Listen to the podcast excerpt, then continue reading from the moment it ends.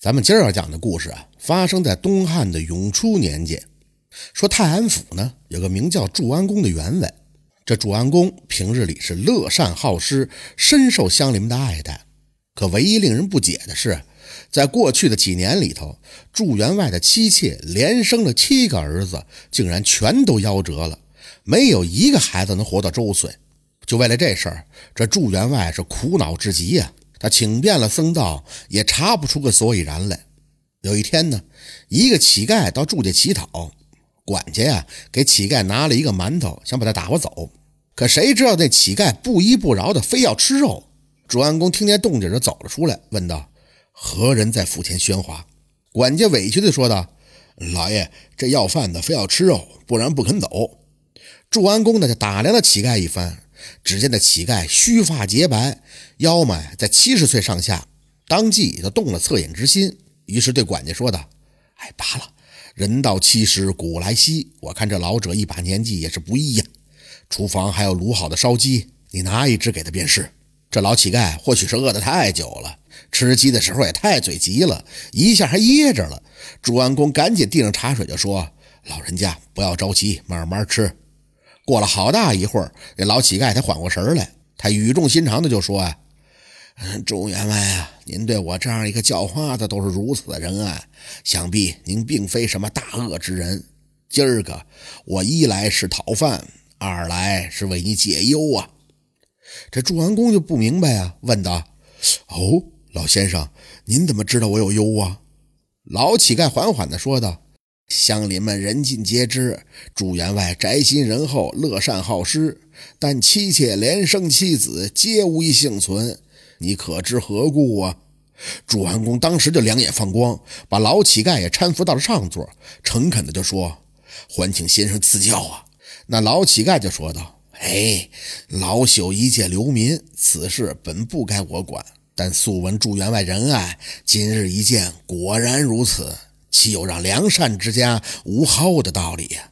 不知员外可否听说过，江湖中有一种法门，名叫鲁班术啊。这鲁班术中有一咒叫七鬼镇宅。我呀，怀疑你是被人下了此咒，是否真的如此？派人到主梁上一看便知。祝完公听了以后，急忙就让管家上梁上查看。果然看见房梁上钉着七枚暗红色的钉子，看上去是十分的瘆人。朱安公不解地问道：“这七枚铁钉有什么说法？”那老乞丐就说：“这并非普通的铁钉啊，而是七枚棺材钉。上面的红色也并非红漆，而是用下咒者的血浸染而成。此咒十分的狠毒，七鬼镇宅，家中人丁只减不增。”你那七个幼子的魂魄都是被这些厉鬼给拘走的。你想想，你曾经得罪过什么人才遭到对方下了如此的狠手啊？祝完公思考了好久，就说道：“我历来与人为善，从未与人发生过口角。平日经商做生意，也都是给人让利。”等过了一会儿，祝完公突然就说：“哦，我想起来了，当时建房的时候，那个领头的木匠调戏我家的小妾，被我发现，呵斥了一顿。”但是我并未责打那木匠，而且最后我也如数给他结算了工钱，总不会是那个木匠搞的鬼吧？老乞丐就说：“哼，既然我们不知道他是谁，暂且随他去吧。如今他法术被破，必遭反噬，到时候自有他的因果报应。”老乞丐让祝安公找人拔掉棺材钉，放进油锅里煎炸，然后在梁上涂上黑狗血。老乞丐说：“这黑狗血驱鬼辟邪。”等着黑狗血晾干了以后，再在房梁上刷上一遍红漆，寓意鸿运当头。最后呢，老乞丐又找来了七朵莲蓬，插在之前的钉孔上，莲蓬多子，寓意多子多福。等一切都弄完了，老乞丐起身便要离去。祝员外急忙起身说道：“老先生大恩，祝某终身难忘。方才只顾忙活，还未请教先生姓名啊。”先生仙山何处？将来也好去拜会。那老乞丐就说：“实不相瞒，我曾经也是一个木匠，习鲁班术者，鳏寡孤独残，必占其一，故而又称缺一门。当年我用术害人，结果我妻儿却相继而死，留我一人苟活世上。那时我才明白，这善恶终有报，天道好轮回呀。